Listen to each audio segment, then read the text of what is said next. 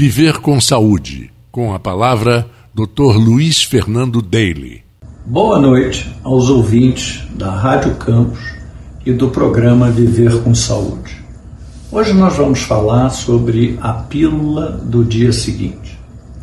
A pílula do dia seguinte é um composto hormonal com uma dose hormonal mais alta do que uma pílula anticoncepcional e o que ela faz é interferir no momento hormonal e provocar um sangramento ou a queda do endométrio que foi preparado.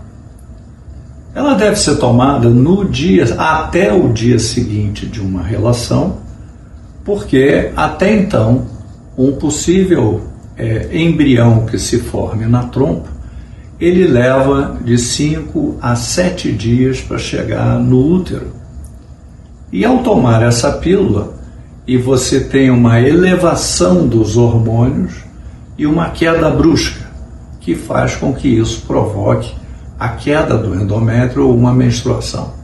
Um possível embrião que tenha se formado na trompa, ao chegar ao útero, se chegar, não tem aonde se implantar, porque o útero não tem o ninho para receber esse embrião.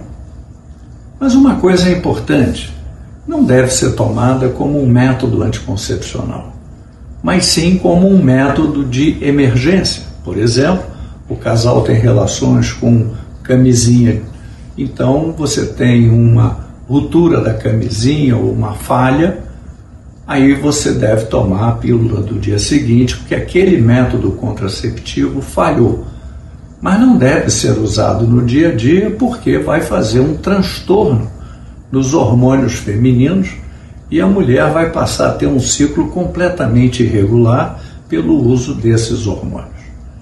Quem não quer fazer uso ocasional, faça uso de uma contracepção eficaz durante todo o ciclo menstrual. Luiz Fernando Deire, Medicina da Reprodução, Rio de Janeiro.